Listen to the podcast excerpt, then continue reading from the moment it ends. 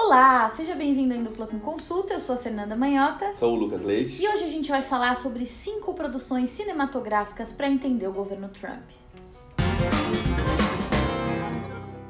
Aproveita que você está aí, se inscreve no canal, ativa as notificações, deixa seu like, seu comentário e compartilha em todas as redes sociais, né? Aproveita que já segue a gente também. As minhas redes, as da Fernanda e as do canal vão aparecer aqui embaixo. Manda os vídeos pelo zap no grupo da família. é isso aí. Hoje a gente vai estrear aquela parte em que nós lemos os comentários de vocês. Sim! Então fica atento que depois a gente falar um pouquinho do Trump, nós vamos ler comentários. Yes! Bom, a gente aqui organizou uma cronologia, né? Então tem basicamente aí um por ano, né, de produções desde 2016. E o primeiro que a gente queria indicar aqui não diz respeito ao período em que o Trump já era presidente, tem a ver com a época em que o Trump ainda era candidato, e é o famoso Michael Moore in Trumpland. É uma espécie de documentário, na verdade é a gravação de duas apresentações que o Michael Moore fez em uma pequena cidade no interior de Ohio em 2016, quando a campanha eleitoral nos Estados Unidos ainda estava rolando. E ele que tinha sido um apoiador do Bernie Sanders ao longo da campanha das primárias, decidiu migrar, né, conceder apoio a Hillary Clinton, organizou essas duas noites de apresentação em Ohio, um lugar que era reconhecidamente um reduto de eleitores né, republicanos e particularmente trumpistas. Então ele se propôs esse desafio, falar sobre a candidata adversária para um público hostil à candidatura da Hillary Clinton. Então, ele vai lá e vai fazer a crítica dele ao Trump. É uma crítica velada, ele não chega a ser muito direto, mas ele acaba, é, de certa forma, deixando bem claro qual é a preferência política dele. Não é um documentário que se pretende neutro, pelo contrário, Michael Moore, como vocês conhecem de outros carnavais, costuma ser bastante ácido em relação principalmente às administrações republicanas.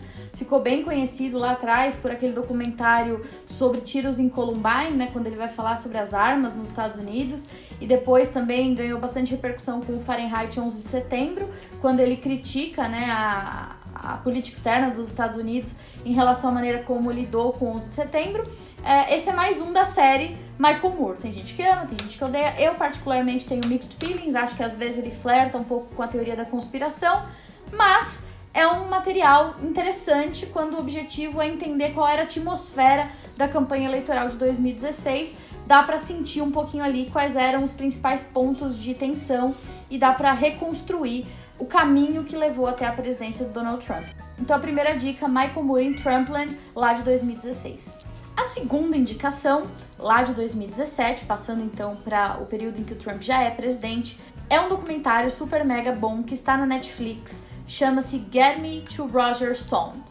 É um documentário que retrata a vida e a ação política de um estrategista né, político e também um lobista que atuou nos Estados Unidos durante muitos anos e que foi responsável por alavancar em vários momentos a carreira, a vida como businessman e depois a própria vocação política do Trump. Ele é uma espécie de assessor, de homem de confiança do presidente Trump.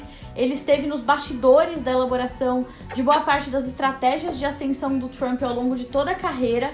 E esse documentário retrata não só a atuação, particularmente desse personagem em relação né, à vida do Donald Trump, como também dá o gostinho sobre como se realiza política nos Estados Unidos. Então, como os grupos de interesse, como a mobilização das barganhas acontece, inclusive acaba mostrando um lado nebuloso que às vezes flerta ali com corrupção, tráfico de influência. É um documentário bem interessante, muito bom. Ele foi muito bem avaliado, né, mundo afora, e a gente aqui no EDCC também recomenda para você. Get Me to Roger Stones é a segunda indicação do dia. A nossa terceira indicação é um clássico, né? Se você botar lá na Netflix Trump, vai ser a primeira opção que aparece. É o glorioso Trump, dois pontos, um sonho americano.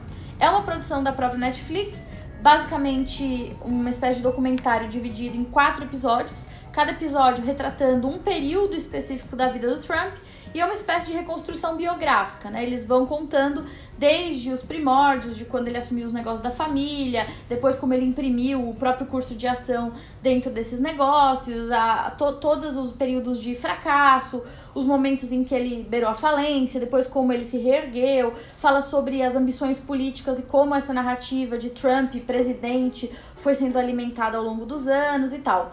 Então, é, é, um documentário dividido em quatro episódios, como eu falei, e ele tem o fio condutor de mostrar que o Trump, ele de certa forma, orientou toda a sua carreira no sentido de se fazer parecer self-made man ou aquele que representaria o sonho americano. Então, a narrativa que o documentário traz é essa de colocar o Trump como uma espécie de representação desse imaginário, né, dessa autoimagem que os Estados Unidos gostam de promover. Vale a pena se você quiser saber um pouco mais, é bem factual sobre quem é o Trump, de onde ele veio, como foi, inclusive as polêmicas sobre os casamentos, tudo mais. Tá lá, Trump um sonho americano, em 2018 foi oficialmente lançado, tá na Netflix para todo mundo assistir. O quarto documentário é um que nem foi lançado ainda, vai ser lançado agora em maio na Netflix dos Estados Unidos. Imagino que também venha para o Brasil com uma certa rapidez. E que é muito contemporâneo, trata justamente das midterms americanas, que a gente já falou lá naquele vídeo, que a gente falou se o Trump venceu, se ele perdeu, dá uma olhadinha lá. E ele fala justamente desse período eleitoral, de como quatro mulheres progressistas tentaram se eleger pelo Congresso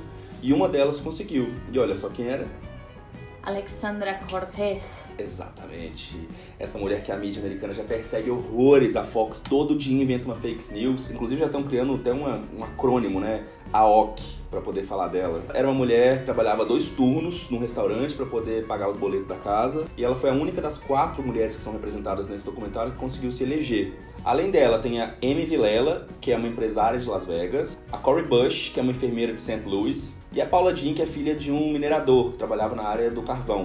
Esse documentário ele foi basicamente empreendido com um Kickstarter, ou seja, muitas pessoas doaram dinheiro porque acreditaram nesse potencial, né, na ideia de que era necessário mostrar esse lado uh, um pouco mais oculto das eleições, das pessoas normais, daquelas que nunca se candidataram, daquelas que não têm um passado histórico político, não têm uma família por trás. E esse documentário, então, ele vai ser todo levantado a partir do Kickstarter e mostra né, como é que as pessoas querem contar outras histórias e como é que a questão da crise de representatividade, não só no Brasil, nos países europeus, mas nos Estados Unidos também é muito forte. E essas figuras novas que estão inseridas nas suas comunidades, que propõem ideias diferentes, chamam atenção. É um filme que venceu o prêmio de Sundance, já mostra pra gente que é um documentário que tem uma atratividade muito grande, que foi muito bem recebida pela crítica. E é um documentário também que mostra a capacidade que tem esse discurso progressista, especialmente em alguns casos até mais à esquerda, né? Uma coisa que está se tornando mais comum, mais aceitável em alguns lugares dos Estados Unidos. O Bernie Sanders já mostrava um pouco essa tendência, ao Cássio Cortez também. E a esquerda americana, depois a gente vai falar sobre isso, né? Não é a mesma coisa de esquerda no Brasil, nem em outros lugares do mundo. É simplesmente uma visão um pouco mais social-democrata. É a ideia, por exemplo, de que o Estado tem que cumprir com algumas questões relacionadas à saúde, que ele tem que ajudar um pouco mais na previdência. Coisas que nem entram no debate, nem entravam no debate há pouco tempo atrás, lá nos Estados Unidos. Então, é um documentário muito interessante que vai ser lançado em breve e fala dessa mulher que é sensacional, da Ocasio Cortez e de outras grandes mulheres que em breve, eu tenho certeza, vão pintar na política americana também. Netflix pagou 10 milhões, meu amigo. Você tem que assistir para pelo menos fazer os caras lá da Netflix seguir nesse jogo, né? E a gente quer agradecer muito a quem deu a dica do documentário do Ocasio Cortez, que foi o Marcel Nadal, aquele grande amigo nosso que é do canal Gay Nerd. Aproveita e segue ele lá no canal dele, que ele tá falando muita coisa boa sobre política doméstica, cultura LGBT e cultura nerd, ou seja, ele fala tudo que vocês imaginarem sobre, por exemplo, Avengers, ele fala sobre Marvel, DC, tudo aquilo que a gente que é nerd adora. Obrigado demais, Marcel, pela dica. A última dica não é um documentário, mas é uma série que eu sou completamente apaixonado, que chama The Good Fight a boa luta, né, de certa forma. E faz todo sentido esse nome. Essa série é um spin-off, ou seja, ela foi tirada de outra série que já existia, que é uma que já acabou, que tem sete temporadas, está disponível na Netflix também, que é The Good Wife. E The Good Fight, gente, o nome já tá né, indicando mais ou menos para onde vai, porque sai um pouco do novelão e vai para a ideia de que um escritório de advocacia, né, trabalha em um determinado contexto lá em Chicago, e ele se envolve em várias questões que estão no cerne da política americana. A primeira delas é a questão racial, que é, é um escritório basicamente formado por afro-americanos, basicamente mesmo, tá? Porque 95%, estou chutando por alto assim, não faço a menor ideia do número exato, mas são pouquíssimos advogados brancos que trabalham lá. E mostra muito isso nos Estados Unidos, né, dessa ideia de que existe uma segregação, mas existe também uma capacidade de associação, de buscar interesses conjuntamente, especialmente por essas pessoas que têm acesso à informação, a recursos, que é o caso de uma grande firma de advocacia, especialmente numa cidade como Chicago, onde os índices de violência policial contra negros são altíssimos.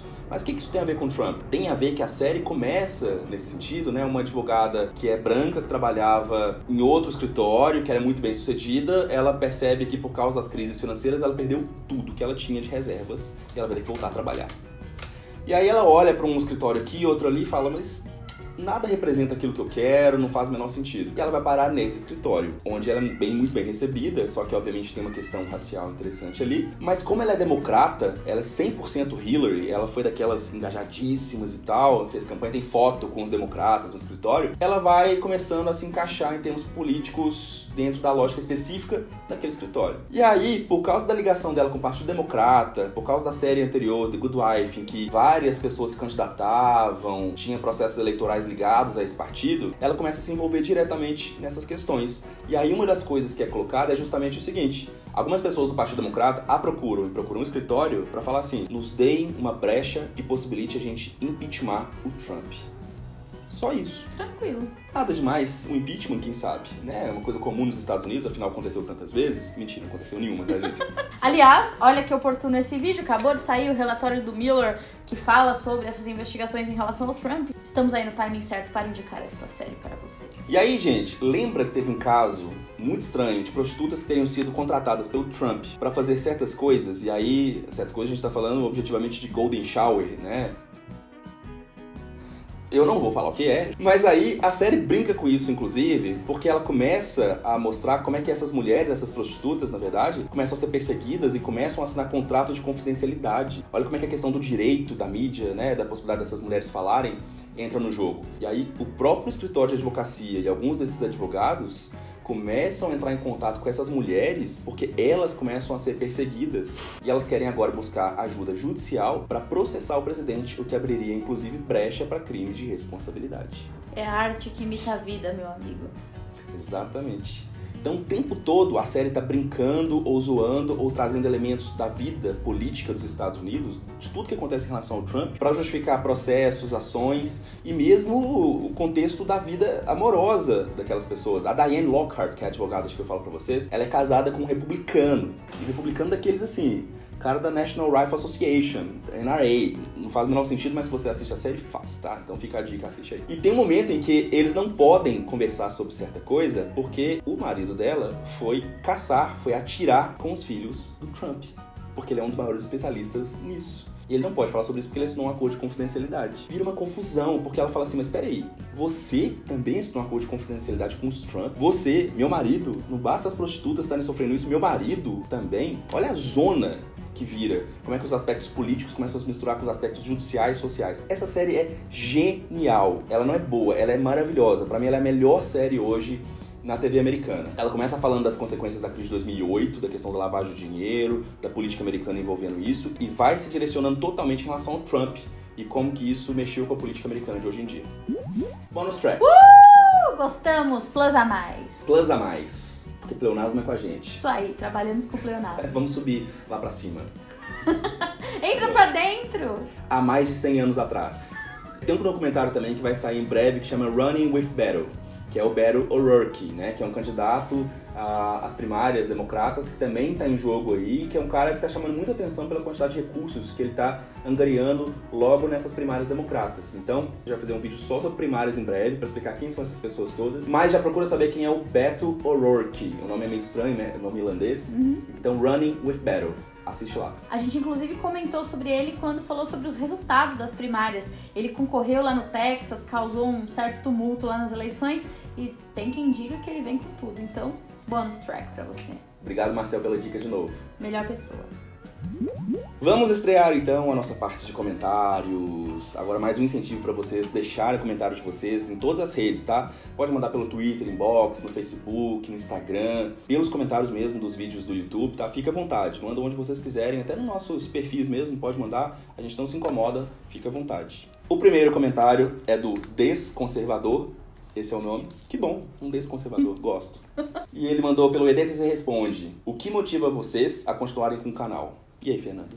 A gente começou o canal tentando democratizar conhecimento e tentar, de certa forma, funcionar como embaixadores da área de relações internacionais aqui no Brasil. Então, acessibilizar um pouco dos conhecimentos de política internacional que a gente adquiriu pela nossa formação e pela nossa carreira. Eu acho que esse é o principal é, objetivo, né? Que continua movendo e dando vontade de fazer o canal. Ver que as pessoas, elas entendem a linguagem que a gente tenta transmitir e que elas têm interesse pelos assuntos que a gente também gosta. A gente queria fazer com que o canal fosse um ambiente leve, que a gente pudesse falar sobre os nossos interesses e compartilhar um pouco das nossas experiências. A gente não quer virar youtuber profissional, né? Nossa intenção nunca foi abandonar as nossas carreiras como professores universitários para se dedicar ao YouTube exclusivamente. Hoje ele é um, uma espécie de um hobby, mas a gente quer que ele cresça, que ele alcance mais gente, quem sabe que ele se monetize, né, YouTube? Vamos ajudar a monetizar aqui. Afinal de contas, isso ajudaria né, inclusive a financiar projetos ligados ao canal, mas no fundo, no fundo, o objetivo maior e que nos inspira é o conteúdo, é aquilo que a gente acha que pode transmitir de graça, com qualidade, numa espécie de corrente de combate a fake news e esse tanto de desinformação, essa ode que apareceu nos últimos tempos de crítica à ciência, à inteligência. A gente está na contramão querendo dar nossa pequena contribuição para que não seja desse jeito. Bom, aí pelo Twitter veio também usando a hashtag EDCC Responde, o Honey, ele disse assim: o EDCC podia falar sobre a proposta de regulamentação do profissional de relações internacionais. Polêmica.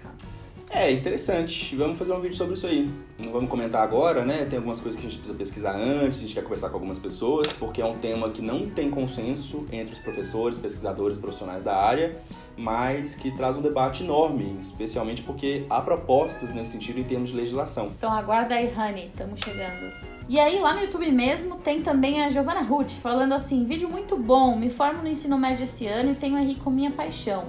Tenho certeza que vou gostar do curso, mas o que ainda me deixa na dúvida em cursar ou não é o mercado de trabalho. Eu gostaria de trabalhar em consulado ou embaixada. Ô, Giovana, se você gosta do curso, se você assistiu nossos vídeos sobre profissional da área, sobre a carreira, então, acho que é uma boa para você, sim. Dá para trabalhar em embaixada, dá para trabalhar em consulado também. A gente percebe que tem muitos alunos nossos, inclusive, que fazem estágio nessa área, que fazem estágio em consulados, embaixadas aqui no Brasil. Agora, para trabalhar efetivamente como embaixador ou coisa do tipo, aí é que nem a gente falou, tem que fazer o concurso de admissão à carreira de diplomata, né? Tem várias áreas que você pode trabalhar aí. Você pode ser alguém que é um consultor, você pode trabalhar lá de uma forma mais técnica, você pode ser oficial de chancelaria, que é outro concurso, pode ser diplomata. Então, tem várias formas de trabalhar numa embaixada ou num consulado. E é importante importante dizer que no final das contas, assim como em todo curso, quem vai determinar se você vai ter êxito ou não em termos de mercado de trabalho é o foco que você vai dando ao longo da graduação nos projetos, eventos, atividades, trabalhos que você vai obtendo. Então não fica apegado a essa ideia de que o mercado de trabalho é difícil. O mercado de trabalho é difícil em todas as áreas, no Brasil, em crise, em todos os países do mundo. Você, com foco, com determinação e fazendo o que você gosta, tem muita chance de chegar lá. A Aline Vieira falou: esse canal é muito bom, ótimo tema. Muito obrigado, Aline. Melhor pessoa. Feliz. Olha aqui alguém elogiando a Eucineia, que fez um vídeo aqui pra gente sobre Arábia Saudita. Diz aqui o Pedro Melo: Eu amei e fiquei com vontade de ter aula com a Eucineia. A gente também. É verdade. Aí veio a Julia embaixo e disse: as aulas dela são maravilhosas, eu tenho e é sério, são as melhores. Esse, né? Arrasando. EDCC só traz gente boa aqui, meu, meus amigos. O Jéssica mandou pra gente assim: eu não tenho domínio de outra língua, posso começar o curso sem saber nada de outro idioma? Pode, pode sim. Né, a gente tem alunos que começam sem o conhecimento de inglês né, e vão se desenvolvendo ao longo do curso. A questão é muito essa. Você vai sofrer um pouquinho, não vou mentir, tem algumas coisas que são em inglês, mas os amigos costumam ajudar bastante. Existem manuais que costumam quebrar o galho no começo, mas assim, não tem jeito de começar o curso e não começar junto um curso de inglês, né? Tem que fazer conjuntamente vai precisar de inglês não só ao longo do curso, que vão ter textos em inglês, vão ter vários documentários, provas, testes, entrevistas, palestras que vão ser em inglês. Então, assim, para não ficar isolado, para não ficar né, desconectado do resto do curso, e também por causa do mercado de trabalho, que exige inglês hoje em dia, não tem jeito, qualquer profissão, é ideal que você faça pelo menos conjuntamente. Aí vem a Simone Felice que diz assim: Estou no sufoco para elaborar o meu TCC. Obrigada por essas dicas. Tá falando do vídeo que a gente fez ensinando a fazer projetos de TCC. Vou falar sobre a guerra da Síria. O que vocês acham? Estou pesquisando bastante, perdi a primeira etapa. Simone, não se sinta sozinha nesse barco. Estamos todos com você. Todo projeto de pesquisa, né, essa etapa da vida, seja no TCC, no mestrado, doutorado, sempre é um período de ansiedade, é assim mesmo, a gente sempre fica um pouco perdido. O importante é você se cercar de bons materiais, conversar com pessoas que já passaram por isso e tentar esclarecer dentro, né, das mídias disponíveis o que você pode fazer para aprimorar a sua pesquisa. A guerra na Síria é um tema super interessante, tem bastante coisa sendo publicada a respeito, então a gente encoraja você, segue em frente e manda pra gente depois o seu TCC quando estiver pronto pra gente ler e comentar aqui no canal também, tá bom? E no vídeo sobre a China que a gente fez lá atrás, no comecinho do canal, a Emanuele de Nadal Luz falou assim: vocês são ótimos, vídeo super completo e esclarecedor. Muito obrigado, Emanuele. A gente fica muito feliz com esse feedback. Espero que você tenha gostado desse dos outros vídeos. E sugere aí, se você quer mais algum vídeo que te interessa, hashtag EDCC responde. Isso aí. Agora tem EDCC comenta. Boa. Bom, pessoal, é isso. A gente espera que vocês tenham gostado. Obrigado, gente, e até a próxima. Até a próxima. Tchau, tchau. Tchau.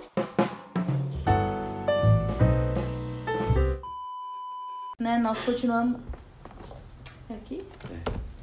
Eu queria contar pra vocês que o nosso vídeo acabou de ser interrompido pela vizinha do Lucas, uma senhorinha de quantos anos?